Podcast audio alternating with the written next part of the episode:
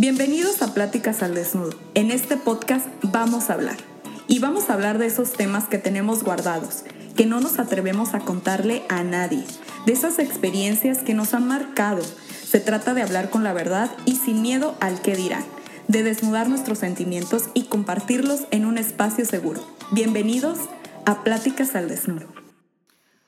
Hola, ¿qué tal amigos? Bienvenidos a Pláticas al Desnudo. Mi nombre es Paula Larcón y en este episodio vamos a hablar. El tema de hoy es Nosotras para ellas. Es una asociación no gubernamental que brinda apoyo jurídico y psicológico a mujeres en situaciones de violencia. Para ello invité a la presidenta y fundadora, la abogada Diana Murrieta, que nos va a platicar de todo esto. Así que te invito a que te quedes hasta el final y que compartas este episodio. Bienvenida, Diana. Hola, Pau. Muchas gracias por tenerme. Estoy muy emocionada de estar aquí platicando con, contigo y con todas las mujeres y hombres que te escuchan. Muchas gracias, muchas gracias. Cuéntanos, Diana, ¿cómo, cómo nace esta asociación? ¿Cómo nace la, la organización? Mira, nosotros para ellas nace desde el punto que no querían hacer. O sea, era una cuenta y ahí te va conmigo. Yo he tenido el privilegio de siempre estar en escuelas privadas, siempre viví en una burbuja, esa es la realidad, que no veía la realidad del 90% del país, ¿no? Entonces, nace desde mi primer acercamiento, tristemente, a mis 25 años, mi primer acercamiento con la realidad. Yo estudié Derecho en una universidad privada de este país y a los 25 yo entro a trabajar a la Suprema Corte, que aquí en México es el tribunal máximo de disputas legales. Entonces yo estaba soñada, o sea, rayada, fabuloso, yo ya había cumplido el sueño, era el sueño desde que yo estudié, obviamente el sueño era ser ministra, pero en ese punto yo decía, ok, para esta edad voy bien, ¿no? Voy, voy bastante bien. Entonces em, empiezo a ver casos legales que me ponían a revisar para hacer ciertos protocolos de actuación. Y yo, bueno, ya sabes. Ay, no, es que, híjole, qué tontos. No, no, no, es que mira, esto, híjole, ¿por qué no lo pidió? ¿Por qué no lo hizo? Y, y empezar a recriminar cada uno de los actos. Y yo me empecé a dar cuenta que era, pues tristemente no era que no quisieran, sino que no sabían, ¿no? Y yo digo, ok, ¿cómo hago para que el poco, mucho conocimiento que yo tengo pueda ser más enfocado hacia mujeres, que en ese momento yo me encontraba investigando un protocolo de actuación de género, ¿no? Entonces yo decía, híjole, este consejo le puede salvar eh, un caso a alguien, ¿no? Y yo realmente decía, no hay perspectiva, no hay perspectiva de género, no existe la perspectiva de género en este país. Entonces abro una cuenta de Instagram porque soy influencer, según yo, ¿no? Y porque yo muy millennial y porque era pandemia y porque ¿qué hacemos? Era hacer gomitas con chile o una cuenta de Instagram. Y dije, cuenta de Instagram, ¿no? Entonces, hago la cuenta de Instagram que siempre se llamó Nosotras para ellas.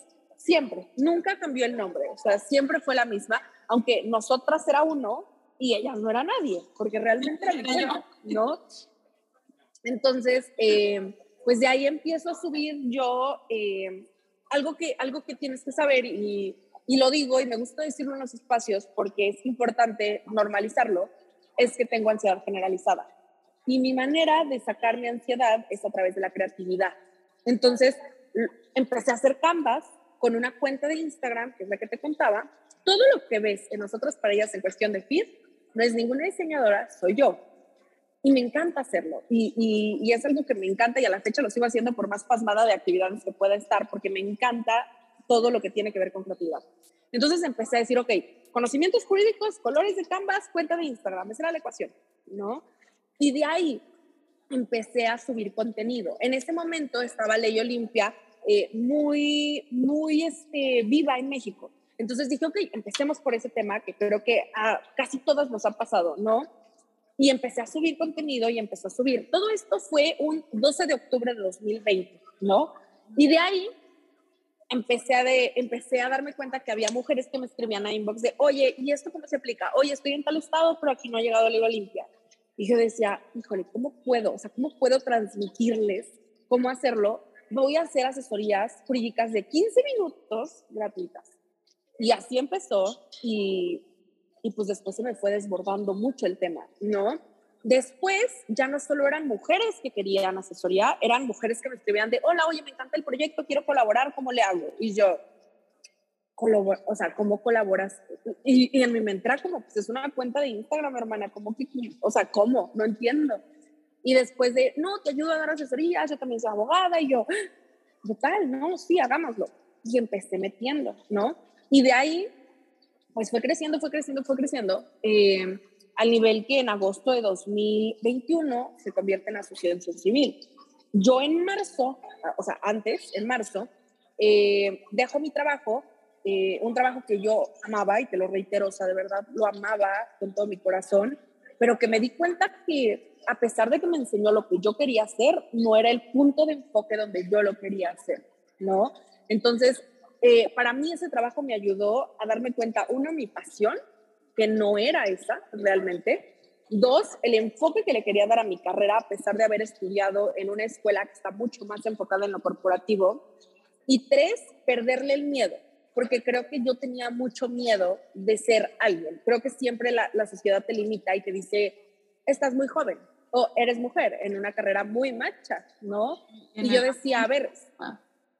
Claro, y yo decía, a ver, ya llegué donde llegué, o sea, aquí ya no es para aventarme para atrás, ¿no?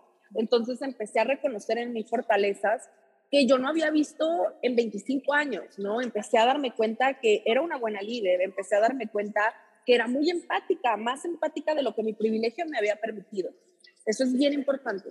Entonces empecé a darme cuenta que había vivido en una burbuja y llamémoslo, y, y, hay una frase que dice, todo es privilegio si alguien más no lo tiene. Entonces te das cuenta que tan privilegiada es. Y yo desde ahí alzo la voz, ¿no? Yo no vengo a, a contar una historia de superación o de decirte que nosotras para ellas nace desde abajo. Yo reconozco el privilegio que ha tenido la organización y que cuando yo me fui en marzo de mi trabajo y cambié la manera de trabajar ahí, porque no me fui por completo, eh, yo me, me, fui a una organización que ya generaba ingresos. Yo me fui a una organización que era mi proyecto, que yo lo digo así, yo me creé mi trabajo perfecto. Yo lo hice con mi pasión, con mi talento, con mi creatividad eh, con mis conocimientos. Al día de hoy te puedo decir que soy extremadamente feliz en lo que hago, que me encanta cada cosa que hago, que soy plena en cada cosa que hago, que me encanta estudiar más lo que hago y que además estoy cambiando mi realidad y la realidad de mi país. Pues para mí ese ha sido mi trabajo ideal. Entonces, volvemos a lo mismo. Eh, yo ahorita cuento con casi 80 voluntarias, con un equipo de abogadas, psicólogas, eh, de colaboradores, con un consejo directivo que me avala y que me apoya con una organización que está muy bien cimentada aquí en México y que ayuda a las mujeres que tienen que ayudar y que respeta el trabajo y que hasta el día de hoy ha sido congruente y que nada ha salido de esa organización sin que yo me sienta entera y completamente satisfecha con el, con el producto. Entonces, así fue como nació Nosotras para ella. Qué padre, qué historia, ¿eh? La verdad. Estoy así de que, wow. Aparte de que justo lo que cuentas es que nace en un momento que todos este, estábamos como que, ¿qué hago? O sea, era esto, lo otro, o sea, no había muchas opciones. Y la otra que se me hace súper importante, que creo que también por eso ayudaste a muchas personas, fue porque la violencia empieza en casa, ¿no? Entonces, ahora en pandemiados, todos en casa, con, con el agresor en casa, entonces era de que, ¿qué hago? O sea, todos los juzgados o digamos que todas las ayudas, tanto psicológicas como jurídicas estaban cerradas, ¿no? Y se inventaron ahora estas, estas plataformas, bueno, no se inventaron, sino que se les dio otro uso a estas plataformas como Instagram, este, YouTube y demás, para esto precisamente, para conectar y acercarnos este, entre nosotros y apoyarnos, que es lo más importante. Qué, qué bárbara, ¿eh? Qué, qué buena idea tuviste. No, te lo, te lo juro, te lo juro, ahorita lo veo y digo, híjole, es que ni planeado hubiera salido tan bien. O sea, siéndote honesta, no era mi plan, ¿no? Yo creo que si un día, un 12 de octubre de 2020, me hubiera despertado, voy a crear una asociación civil. y en cinco meses va a empezar a generar y voy a dejar mi trabajo. Y pues no, o sea, me tiras de loca. O sea, no, no pasa, ¿sabes? Es que, ¿sabes? Entonces, real. De que, uno trae como a lo mejor cierta, esa pasión, ¿sabes? A mí me conectó mucho cuando te escuché en el otro podcast, eh, Echando el Chal, se me hace. Saludos. Este, Hola, Margot. ¿sí? Y, y me encanta porque hablas con mucha pasión de lo que a ti te gusta. Entonces... Es que siento que es súper importante. Yo, yo creo que eso fue lo que le dio así como que la patadita de buena suerte a lo que estabas haciendo para que generara para ti y no solamente para ti, sino que alcanzara a muchas mujeres. Entonces eso es... Claro. Yo te voy a ser súper franca y como cuando platico con más mujeres que están empezando, a lo mejor sus colectivas, o a lo mejor eh, decir, quiero pasar de colectiva a organización, o Diana, ¿cómo le hago para empezar algo en esto? Yo sí digo que la primera clave es la pasión la pasión en todo lo que hagas, la pasión en que este no es una chamba fácil, o sea, no es una chamba nada fácil y no es para todas. Segundo, que no para ser, y esto es otra como gran hipótesis de qué tan buena feminista puedo ser. O Diana, ¿qué hago para ser una buena feminista? No hay buenas feministas, no las hay. No crees una asociación civil, no necesitas una asociación civil para tener el título de feminista, pero es congruente, ¿no? La segunda parte que creo que a nosotras para ellos les sirve es que no soy la única y que este, este proyecto ha sido empujada por muchas mujeres que estamos en el barco. La tercera es, es justo lo que estás diciendo. Tristemente, nosotras para ellas nació en un timing, pues si lo quieres llamar, muy perfecto, porque la violencia incrementó terriblemente, ¿no? Y también, por último, y yo diría que el cuarto, es que nosotras para ellas sigue creciendo por la confianza de las mujeres que siguen acercándose a nosotros para llevar el caso, ¿no? Entonces, a veces, y, y sí, lo, sí lo digo muy claro y, y no voy a ahondar tanto porque no es el tema aquí, pero en México el acceso a la justicia es bien difícil, ¿no? Las mujeres ya no creemos en abogados y no creemos en el sistema porque nos han enseñado que no funciona. Y entonces nosotras para ellas parte desde una hipótesis de, a ver, hermano, no te voy a asegurar que es fácil, porque nadie te lo va a asegurar. Es más, yo no te voy a pedir que denuncies. Pero lo que sí te voy a asegurar es que voy a estar de tu mano en esa fiscalía, que te voy a defender como si fueras yo misma y que no voy a hacer nada que sé que te lastime. Y eso ningún despacho te lo va a garantizar. No te voy a cobrar como un despacho, esa es otra realidad. Voy a tomar tu seguimiento con la perspectiva de género que tristemente, tristemente, y lo digo muy tristemente, las mujeres conocemos porque nos es inherente, porque sabemos lo que es, ¿no? Y, yo creo que nosotros para ellas es, justo una solución que no había eh, en tantos formatos, porque claro que había organizaciones que lo hacía, pero no en el formato específico de nosotras para ellas. Entonces, pues creció muy rápido por, por toda la congruencia que trae, por todo el trabajo que trae, porque es, es puente y estoy aquí contigo y tengo que seguir trabajando y mañana salgo de viaje y, y justamente es es un trabajo continuo y es un trabajo que si fuera, y es más, yo te lo digo y se va a escuchar lo más cliché del mundo, pero yo desde que estoy en nosotras parejas no creo trabajar. Yo estoy viviendo mi sueño, yo estoy rompiendo el patriarcado como a mí me gusta, yo estoy generando lo que yo quiero, tomo los pasos que a mí me parecen. Entonces, estoy en un modelo tan honesto, tan puro, tan real que es imposible yo sentirme mal. Claro que hay momentos de frustración, claro que hay momentos de tristeza, claro que hay momentos malos, pero siempre recordar que partes desde un supuesto tan armónico y tan tuyo y, y pues al final nosotros para ellas ahorita es un proyecto hermoso que, que creé desde mi cabeza y que ha ido evolucionando y, y que sigo siendo congruente a lo que hace dos años Oye, Diana, y entonces ahorita mencionabas de que tú no vas a obligar, o sea, o tú no vas a decirle a nadie cuándo tiene que denunciar. Eh, ¿cómo, está esa onda? Siempre nos han dicho que hay que denunciar y hay que denunciar. ¿Tú cómo ves ese, ese lado? Yo creo que hay que decir, hay que denunciar cuando sea garantizado. Y mientras no sea garantizado, nadie te puede decir que denuncies. O sea, esa es la realidad. Eh, para mí ha sido muy doloroso y lo he, apenas lo, lo verbalicé hace unos días, cuando lo dije como sin pensarlo, yo soy más feminista que abogada. Y fue como, y luego pensé y dije, ¿por qué es eso? No, o sea, como que, mm, ¿de dónde salió eso?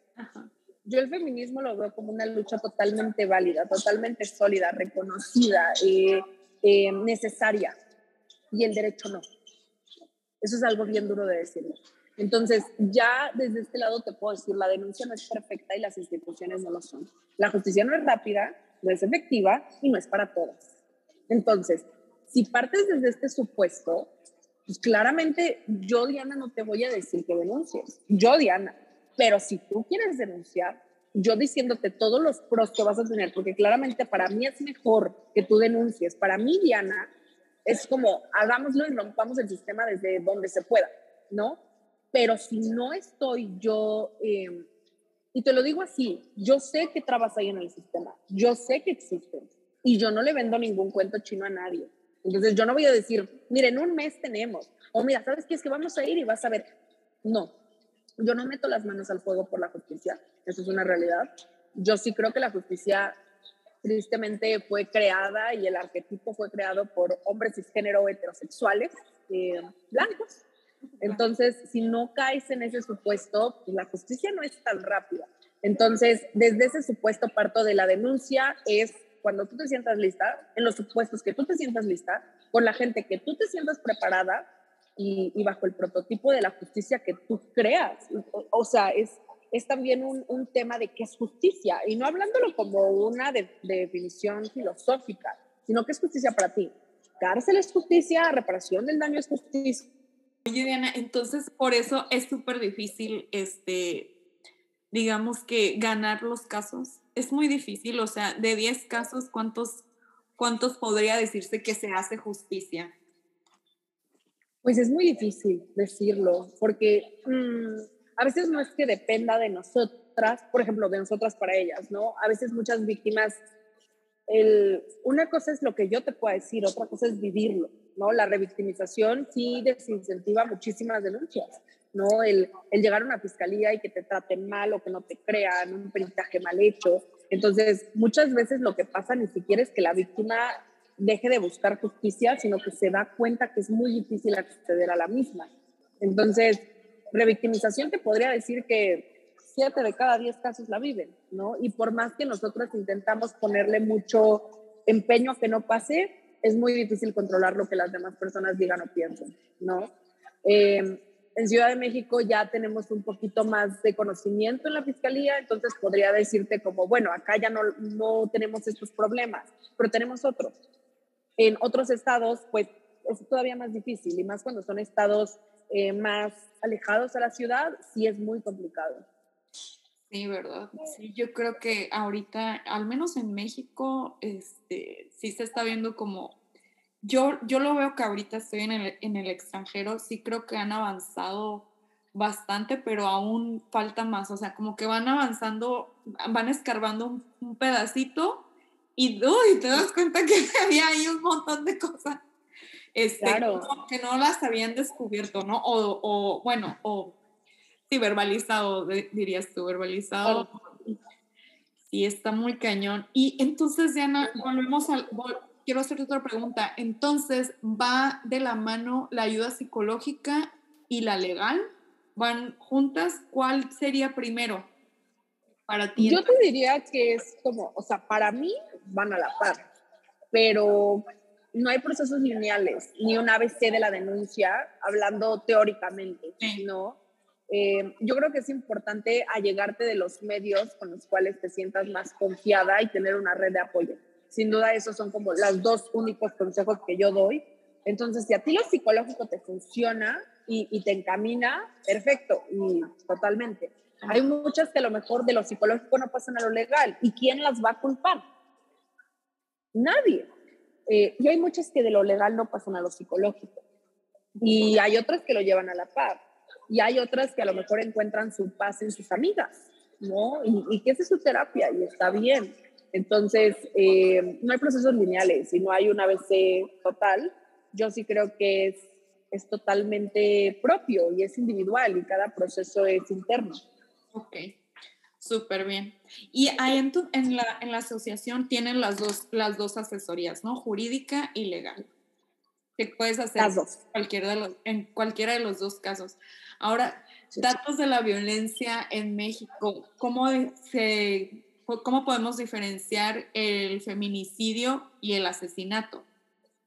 Claro, mira, yo, yo tengo una queja, no, pero sí tengo una, una queja muy puntual la mayoría de gráficos o la mayoría de estadísticas en México se miden a través de la denuncia. Y si estamos hablando que en México no se denuncia, pues ¿ante qué estamos? ¿No? O sea, ¿ante qué, qué México estamos? ¿Por qué 11 son contabilizados y los demás en dónde están? Primero te voy a decir esto. Lo que tú preguntas es una pregunta muy, muy complicada, porque digo, a ver, en, en definición ahorita te la doy, pero en socialmente no es fácil, ¿no? A ver, en definición, feminicidio y homicidio se diferencian por una sustancial situación y es que es un crimen de odio hacia un género y por el mismo género, ¿ok? Entonces, para mí, si me preguntas, no sé si alguien más ha dado esta definición, la verdad, pero para mí es el, el feminicidio es la exteriorización de odio más grande hacia una mujer.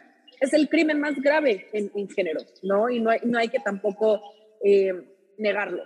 No. El homicidio eh, pueden ser causas variantes, eh, puede ser mediante un robo, puede ser en una riña, puede ser eh, por armas de fuego, puede ser por cualquier otro tipo. Y el homicidio tiene su, sus especificaciones, igual puede ser por cuestión de género. No toda mujer que pierde la vida a causa de alguien más es un feminicidio, eso es importante decirlo. Pero si hay razones para poder vincular hacia un odio, y, voy a ser muy puntual y espero no ser tan cruda, intento medirme, pero normalmente no, no, me nace. Eh, si ves que hubo antes una violación, si ves que hubo un forcejeo, si ves que tenían una relación, pues probablemente es un feminicidio, porque hubo arquetipos que generaron odio antes del propio acto, ¿no? Entonces, hay, en eso se diferencia. Siéndote honesta, y esto no es de este sexenio y a mí no me gusta tirar a la política, ni soy partidaria de ningún partido político, pero ningún gobierno le interesa que la cifra crezca. Entonces hay algo muy, muy, pues cómo llamarlo, pero paradójico, y es que el feminicidio se mantiene, pero el homicidio en mujeres sube. Qué raro. Tiene mi pregunta. o, sea, o sea, es raro. Entonces, a mí si me preguntas, yo que estoy en contacto con fiscalías, que conozco de cómo se manejan, pues es intentar ahora sí que taparle el ojo al macho. No, no es nada más. Claro que hay más feminicidios en México. La cifra es muchísimo más grande que 11 al día. Esa es la realidad. Pero ¿quién va a ser el que realmente cuente cuántas mujeres mueren al día? Nadie, ¿no? Entonces, ningún gobierno le, le, conviene, porque si así nos enojamos y somos las peores, pues imagínate que las cifras suban. Sí, es que duro. o sea, qué duro. ¿eh? O sea, ¿qué vamos a hacer? Qué duro, qué duro lo que estás diciendo. O sea, de verdad a mí me, no sé, sí, sí, siempre me ha causado mucho, me resuena mucho, me causa mucho impacto y me causa mucho dolor el pensar en todas las familias, en todas las mujeres, niñas, es, este, o sea, ahora sí que de todas las edades, ¿no? O sea, desde señora. No, y es, es crudo. O sea, siendo honesta, no, a pesar de llevar ya un ratito, porque es un ratito, tampoco llevo la experiencia de la vida, nada más que esto es a lo que me dedico full. Entonces, la experiencia no me la ha dado el tiempo, sino la cantidad. Siéndote súper franca, nosotras para ellas de, de, un rato acá no tomas homicidios, porque a mí Diana, no te puedo describir la, o sea, la carga emocional que para mí es. Nosotras para ella solo ha tomado tres homicidios en todo este tiempo. Uno fue porque quería eh, conocerlo y verlo. Eh, y te puedo decir que es el caso que más me ha costado emocionalmente hablar. Son carpetas muy gráficas, son carpetas muy revictimizantes y que siéndote honesta, en esa carpeta la mamá me pidió que ella no quería verlo, pero que ella quería que a través de mis ojos yo hiciera justicia para su hija. Después me preguntó qué hay en la carpeta y no sabes lo duro, y te lo digo y se me llenan los ojitos, porque es, es la verdad, decirle a la mamá y describirle cómo fue que su hija perdió la vida y en qué situaciones perdió su hija la vida. Entonces, es muy difícil, es, es muy duro. Y, y siéndote muy franca, las, las siguientes dos fueron por amigas que me lo pidieron, ¿no? Y que yo soy, o sea, yo, soy de, mira, atiendo a todas las mujeres, pero para mí es muy difícil no decirle que no a alguien que quiero genuinamente y que me ha ayudado. Entonces, eh, las tomé por eso y desde ahí no he vuelto a tomar, porque realmente son muy duras y es, es muy difícil y yo creo que es, es lo más cercano que vas a estar a ver algo con tanto odio y, y, y con, o sea, ahí es donde dices, claro que somos un sector vulnerable a pesar de ser el 53% del padrón electoral. O sea, claramente lo somos. Entonces, sí han sido muy difíciles y yo creo que en México la cifra es más, siéndote muy franca, es mucho más, mucho más, eh, pero no están dispuestos a medirlo. Y ahí hay un error, por una parte lo entiendo desde la política, pero lo que mides, lo que no mides, no lo puedes eh, contener, no lo puedes ayudar. Entonces, eh, el gobierno tiene mucho miedo a dar las cifras reales y yo creo que la instrucción es precisa, que la cifra no suba, pero la cifra es más grande que 11 feminicidios al día, sin duda.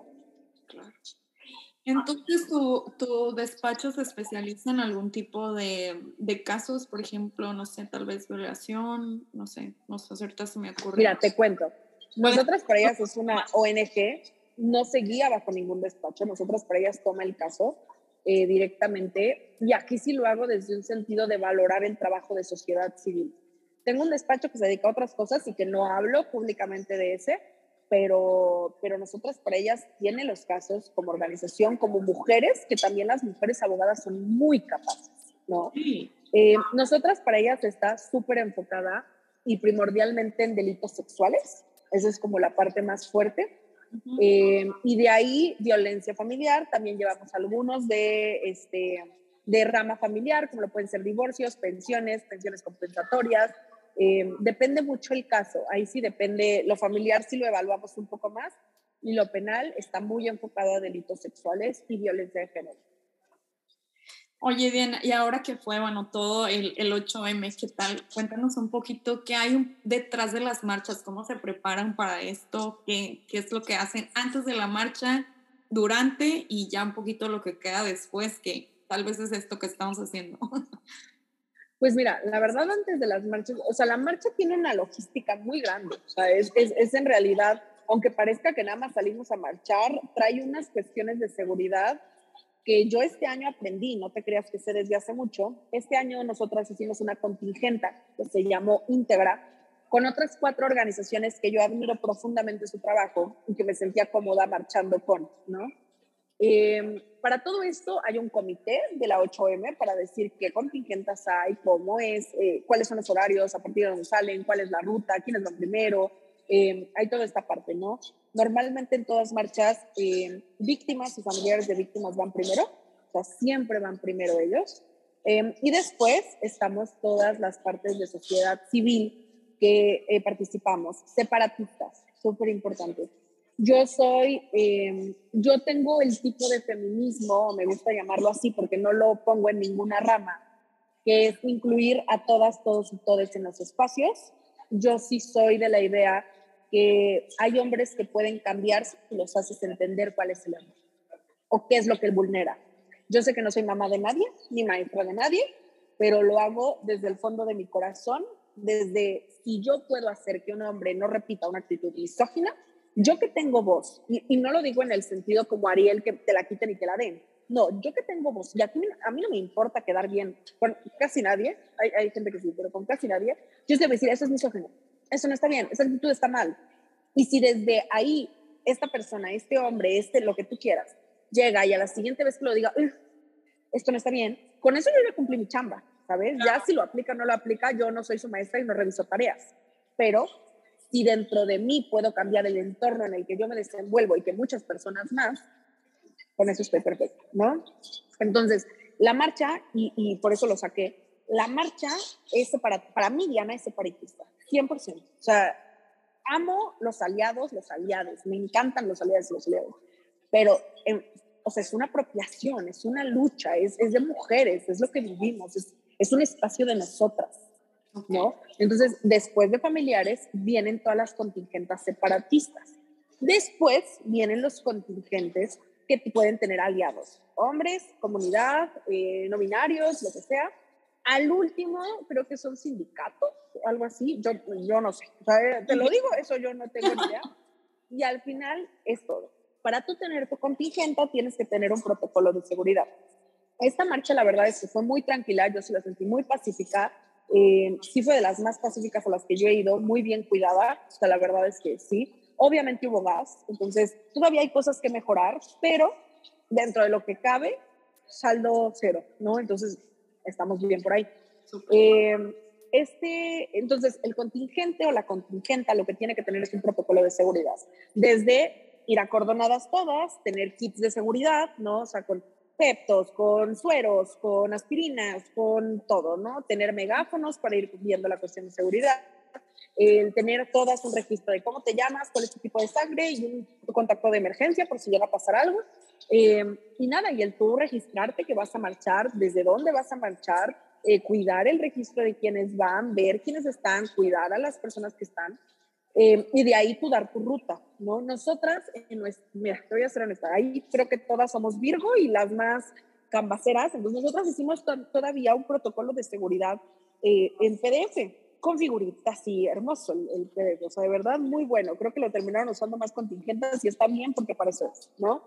Eh, pero hermoso. ¿Qué traer, qué no traer? ¿Qué traes en tu mochila? ¿Para dónde vas? ¿Qué hacer? ¿Qué no hacer? Si quieres rayar, ¿qué es lo que tienes que hacer? O sea, nosotras de verdad nos pusimos la, la camiseta de vamos, o sea, a ver, y, y, te lo digo, el registro eran 400 personas y terminamos siendo más de 2.000, o sea, era muy grande. Entonces, ahí es la parte de, ok, la seguridad de estas personas está en nuestros cordones, hay, hay que ser serias en lo que vamos a hacer, ¿no?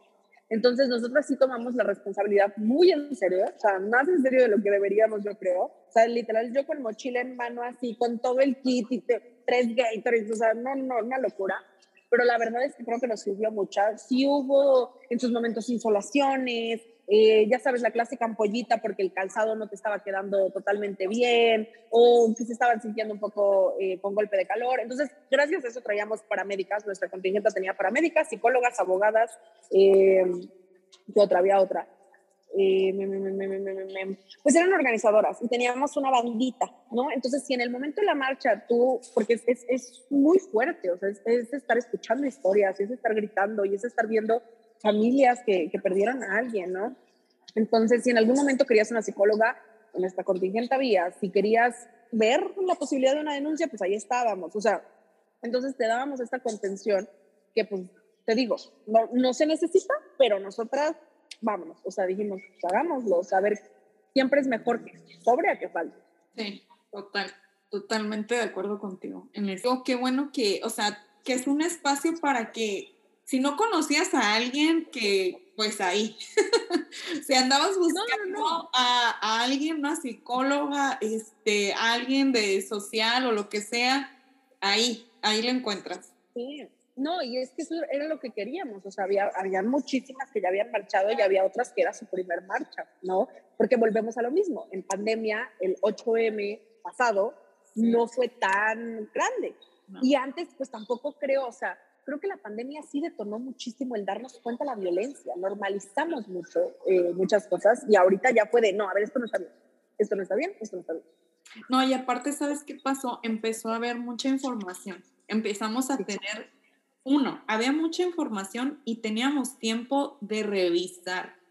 Teníamos tiempo sí. de revisar qué era lo que estaba mal y a ver, o sea, yo he vivido, no sé, tal vez 20 años con este tipo y siempre me ha hecho lo mismo, o sea. Claro. Ni, se ve, ni siquiera a lo mejor se había percatado porque pues, cada quien se iba a trabajar y, y punto. Pero estando en pandemia, claro. no, pues está, está, cañón. Sí, el, el 8M, yo me acuerdo que el, un, o sea, antes de que, de que dijeran como pandemia, ese, ese 8M fue muy grande. Sí, Sí, sí, sí. sí o sea, año, o sea, creo que fue pandemia, fue el 8M y luego, luego fue de que ya tienes en su casa. Sí. Y había sido, creo que ese fue de los más, más grandes. Sí, fue el segundo más grande. Este ya fue el más grande. Ok. O sea, este sí ya fue el más grande. Ok. Qué, qué padre esto. Y a raíz de esto, ¿ha habido logros? O sea, ¿ha, ha cambiado algo las marchas? Porque muchas están con la idea de que, pues, ¿para qué vas? ¿Para qué marchas? ¿Para qué esto? ¿Para qué? ¿Crees que ha cambiado? O sea, Híjole, yo creo que... ¿Han hecho conciencia? O sea, ¿se han logrado el objetivo? Yo creo que sí. Yo creo que, porque también no te creas, también he ligado mucho con la pregunta, y más antes, ahorita ya como ya pasó, no es tanto, pero ¿y para qué marchan? Nunca se nos había escuchado, ¿no? O sea, como que yo creo que el feminismo y el 8M te da la oportunidad de tener voz y de sentirte poderosa. al decirlo. Entonces, siéndote honesta, o sea, yo te lo digo en datos reales, eh, nosotras para ellas el mes más complicado es marzo, siempre. Es el más padrísimo, pero ahorita te puedo decir, y ahorita lo veo, pues, o sea, sin duda alguna, cuántos casos nos han llegado y no ha acabado el, mes, y es el mes más grande. O sea, creo que estábamos en 200 y tantos. 218. Entonces es como, realmente es un mes muy complicado porque empiezas a decir, ok, a ver, esto le pasó a ella y me contó la marcha que era esto y, después yo viví algo muy similar. Entonces, no sé si sea, pero quiero preguntar si es, ¿no? Entonces, las marchas, por ejemplo, para empezar, primero, ahorita en México ya tenemos una glorieta, cuando la única glorieta de mujeres que existiera la Diana, ¿no? Y que, a ver, feliz de la vida, me llamo Diana y me encanta, o sea, eh, pero es, ok, ya tenemos una glorieta, un espacio donde nos sentimos parte de la historia, de esta invisibilización que hemos tenido a través de los años. Entonces, primero. Segundo, no hay marcha, y yo sí lo creo y lo digo así, y yo creo que no estoy mal, no hay marcha que le tengan más miedo cualquier gobierno. No hay. No hay porque saben, o sea, deja todo el desorden que podemos generar, que para mí es arte. ¿eh? Yo, el día que sea, este, ¿cómo se llama? Eh, jefa de gobierno, créeme que yo voy a dejarlo así porque para mí es arte. Eh, más allá de eso, es ahora con qué me van a salir. O sea, ahora qué van a decir, cuál va a ser el mensaje. Y el mensaje de las marchas siempre es bien claro, dejen de matarnos. Es, es más, no te estoy pidiendo mucho, en realidad te estoy pidiendo garantízame la vida es bien duro. Eh, entonces, las marchas para mí es, es arte, o sea, te lo digo en toda la expresión de la palabra, para mí es arte y es un reclamo justo, necesario y vital, que es una vez al año, pero que tanto organizaciones como feministas lo refrendamos cada día del año. Sí, me parece súper bien. Yo también estoy de acuerdo contigo en todo lo de la marcha y en que si quieren gritar, que griten, si quieren romper, que rompan y pintar, sí, pintar. Creo que eso es... Y diría el, el, famoso video, y que no quiera hacer nada que no estorbe. No, o sea, lo, lo, lo decía, no hay, no hay una marcha ideal, no hay una, no hay una manera de, de marchar, no hay una manera de exponer, porque no sabemos el proceso de cada una. A mí, gracias a la vida, a Dios, a todo, a mí no me han matado a ninguna mujer que amo. El día que pasen, créeme que soy la primera de aventar pinturas sobre la Torre Latina. O sea, te lo digo de corazón. Entonces, no hay, no hay maneras. Esa es la palabra. No hay maneras.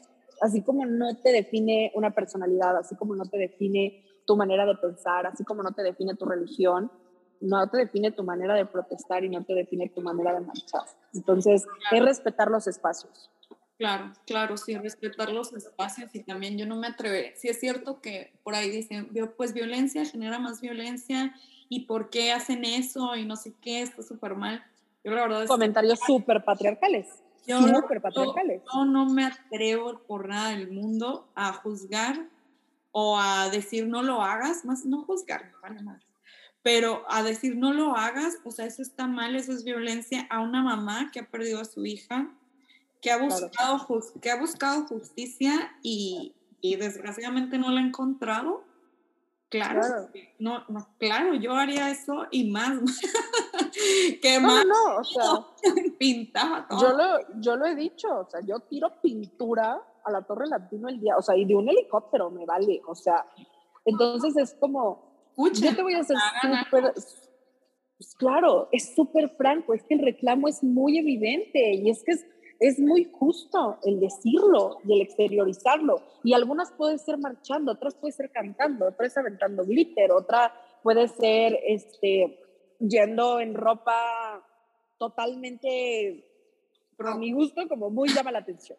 y está bien, y me vale, o sea, no, no provoca a nadie, simplemente estás en, en un sentido, pero es como, y para otros puede ser pintar, y otras puede ser rayar, y otra pues, y es que la verdad, no, eso de violencia genera más violencia, ¿qué más violencia puede generar?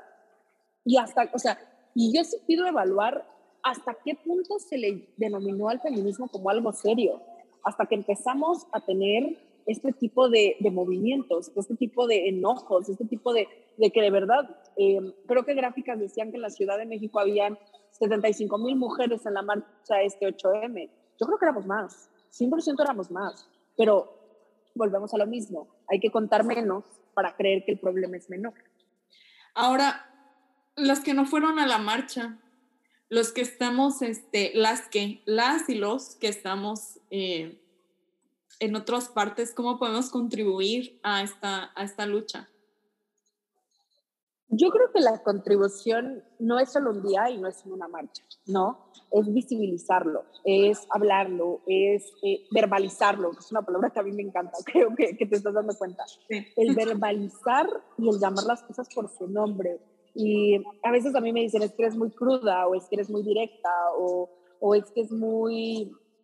O sea, tú ya no tienes este filtro de violencia y es como, mí es más fácil contártelo como es a o sea, maquillártelo. Para mí es importante eso. Yo creo que hay muchas maneras de ayudar. No forzosamente tienen que ser marchando, creando organizaciones o, o nada, con compartir contenido, con empezar a hablarlo, con crear redes de espacios seguras, es muy importante, ¿no? Porque a veces es como, es muy difícil abrirte en estos temas porque seguimos teniendo una profunda vergüenza y miedo. Pero si tú creas un espacio desde el cual le das la posibilidad a la otra de hablar y de, de decirlo, ya estás haciendo mucho. Yo te digo, ya estás haciendo mucho. El, el, ser un espacio seguro es bien importante. El dar información de calidad, el compartir contenido de calidad, investigar contenido de calidad, leer, informarte, este, empezar a ser más crítica, las cosas más sencillas, cuando estás en una mesa y, a ver, mujeres y hombres y eh, comunidad y lo que sea, podemos ser totalmente patriarcales y machistas, porque crecimos en un patriarcado, no ha nacido mujer feminista. Pero desde el momento en que estés en una mesa y digas, oye, Pau, eso está siendo súper patriarcal, eso, eso está siendo súper grosero, en ciertas esferas puede ser hasta, hasta muy delicado, no lo digas, o oye, te lo digo, o sea, ese comentario no viene al caso, no está bien, ¿sabes? Desde este micro nicho que pueden ser tus amigos, cambias una realidad entera, ¿no? El también eh, visibilizar al agresor, nunca ponerte de un lado de un agresor, no opinar, no revictimizar. Eh, creo que esos, esos son focos importantes también en la lucha, que si bien mm, estás generando un cambio que para ti puede ser mínimo, a una mujer le está salvando la vida. Y yo lo digo así, educar a los niños con perspectiva de género, dejar los estereotipos, eh, hablarlo, dejar de ver el feminismo como una lucha violenta y, y, dejar de creer que el feminismo es de closet, porque si te das cuenta, muchas empiezan a decir, es que yo no sé si soy tan feminista. No, hermana, o sea, espérate, pues tampoco es, no te creas, no es andar vandalizando calles por andar vandalizando calles. O sea, entonces, el, el visibilizar el feminismo como una lucha consciente, social, real, seria, justa, necesaria, todo lo que se me ocurre. Eh, y dejar de hacerla ver como, ay, la feminazis. O sea, no compares un término tan horrible, o sea, tan horrible con el feminismo. Entonces, eso es súper patriarcal. Y, y, a veces las mujeres caímos en eso. Yo también. Es más, yo te puedo decir, hace cinco años yo te decía, ay, no, feminismo, guácala. Guácala, feminismo, no, guácala. No, no, no, fíjate. Yo ahí sí siempre creo que aunque no he sido tal vez como un miembro muy activo de eso, pero siempre he estado así como que no, o sea, ¿por qué tú sí, hombre, y por qué yo no? o porque yo no claro. O sea, siempre he estado como, mm, yo también puedo, ¿sabes? Sí, 100%, 100%. No, me gusta que, que digan así. Y ahora, este, volviendo, Diana, me encanta que igual todos podemos ser parte de esta lucha, todos podemos contribuir en algo y sobre todo ir cambiando el pensamiento, ¿no? Poquito a poco y también mm, darnos cuenta que tenemos algunas cosas todavía por mejorar, ¿no? Y, y no lo vamos a saber si no lo hablamos. Entonces, claro. yo igual los invito, las invito a los que nos están escuchando que lo hablen, que cualquier cosa, que comentario positivo o negativo, pues lo hables, porque no vas a saber si está bien o está mal hasta que no lo verbalices, como dice No, claro, y, y, es que también no hay una verdad absoluta y no hay un feminismo absoluto. Eso es también otra cosa que, que debes entender, ¿no? Entonces, el, el, yo, por ejemplo, yo no te diría soy la feminista más feminista, aunque luego me dicen, a ver, háblame, ¿qué es feminismo? Y yo, pues, hermana, ahí te va lo que yo sé, ¿sabes? ¿Quién tiene la verdad absoluta? No tengo idea. Es más, no creo que la haya.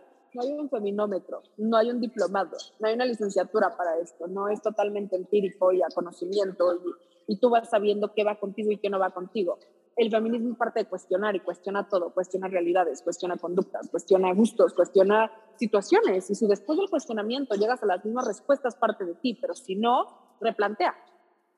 Y ahí es donde empieza el, el, feminismo, en el replanteamiento de qué es lo que pasa, a través de qué pasa y por qué lo hago y por qué ha sido así. ¿no? Y claro, ya, ya te recordé lo que te iba a comentar hace ratito, de, de, que, o sea, que critica mucho de que...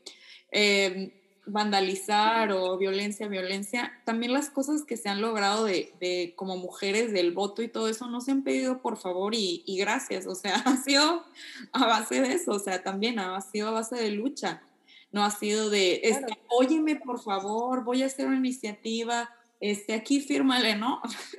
Oigan, hola, mucho gusto, oiga, y te traigo acá la propuesta. Sí, claramente el, alzar la voz, el alzar la voz, te voy a decir algo, lo hacen hombres y lo ves normal, lo hacen mujeres y se ve incómodo, porque creen que nos estamos apropiando de algo que le pertenece a los hombres. Cuando marchar no le pertenece a los hombres, no le pertenece a nadie, ¿no? Entonces, eh, incomoda porque no esperaban que una mujer lo hiciera. Entonces, es, es, bien duro pasar ese paso, ¿no? El, el, el, romper el estereotipo de ser la linda, la, la sumisa, la, la, que todo aceptas, la que todo puedes, la que todo quieres, y mientras sea con tu hombre, porque a ver, ¿a qué aspiras? A casarte, nena, o sea, por favor. Entonces, cuando llega una mujer y dice, no sé si me quiera casar, últimamente, y para acabarla pronto, no sé si me gustan los güeyes, puta, es lo más disruptivo del planeta, ¿no?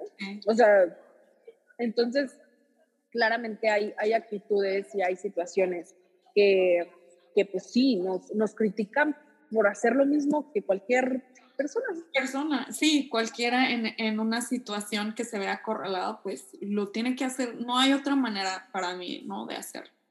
Diana, muchísimas gracias por, o sea, toda la, la, luz que nos has dado. Por favor, o sea, que se acerquen a ti, a tu organización, eh, nosotras para ellas, ¿dónde te pueden encontrar? Aparte del el Instagram, algún correo o algo donde te puedan mandar este, informas eh, de los casos. Claro, nosotras para ellas tiene página web que se llama nosotrasparaellas.org. Ahí hay una ventanita que se llama asesoría y por ahí pueden llenar el formulario donde vienen todos los datos para poder contactarlas, saber su situación y poder eh, tener como mejor referencia de esto. Eh, también estamos en Instagram como nosotras para ellas MX, en Twitter como NPEMX, en Facebook como nosotras para ellas y en todas las plataformas subimos eh, pues contenido. Intentamos socializar el derecho, hacerlo más asequible a cualquier persona eh, también intentamos dar consejos, también intentamos eh, poner temas del feminismo a la mesa, me parece importante. También visibilizamos algunos casos que tristemente tienen que ser visibilizados porque si no, no avanza la justicia. Y pues eso es lo que hacemos a través de redes sociales. Y en nuestra página pueden ver todo nuestro trabajo. También tenemos cursos, conferencias, capacitaciones. Eh, trabajamos con gobierno, con asociaciones, con empresas para, para que tengan esta perspectiva de género. Y pues básicamente por ahí nos pueden encontrar. Pues yo los voy a estar poniendo aquí durante el episodio. Si, si quieren contactarlos, pues adelante. Diana, algo, conclusiones que quieras, algo que le quieras dar a la audiencia, mensajes finales. Cuestionen, cuestionen, replanteen, critiquen, pero también sean parte y agentes de cambio. Creo que eso es lo que más le hace falta. No, el feminismo no viene con voces del pasado, viene también con voces del presente y viene con voces del futuro. Eh, no sigan ninguna corriente si no se sienten satisfechas, cuestionen hasta el propio feminismo en cuanto a ramas. No hay verdades universales, no hay feminómetros, todas somos feministas y buscamos igualdad. Eh, y así de cercano es el feminismo. No debería existir un closet del mismo, no hay nada por qué sentir vergüenza si estás buscando tus derechos. Entonces, agradecerte mucho el espacio, agradezco todos los espacios porque de verdad es, es, importante hablar del feminismo, de la lucha de las organizaciones, de todo lo que hay detrás, porque no nos reducimos a una marcha. Hay, hay personas que trabajamos esto todo el año, todo el tiempo.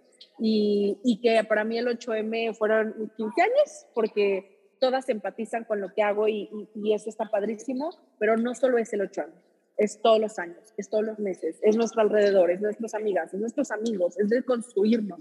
Eh, y que ese 8M sí es un llamado, un llamado de basta, pero que todo el año tenemos que mejorar nuestros entornos, nuestras situaciones y, y cuestionarlos. Pues Diana, muchísimas gracias. Yo espero tenerte por acá, tal vez para, para otro tema. Me encantaría, me encanta cómo hablas con toda esta pasión, con la convicción y pues ahora sí que con todas las, las cartas en la mesa. Este, muchísimas gracias, muchas gracias a todos porque llegaron hasta acá. Les pido que si les gustó este episodio y si crees que le puede servir a alguien, por favor, compártelo. Y esto fue todo. Nosotros nos encuentran como Pláticas al Desnudo en todas nuestras redes. Nos vemos la próxima. Bye bye.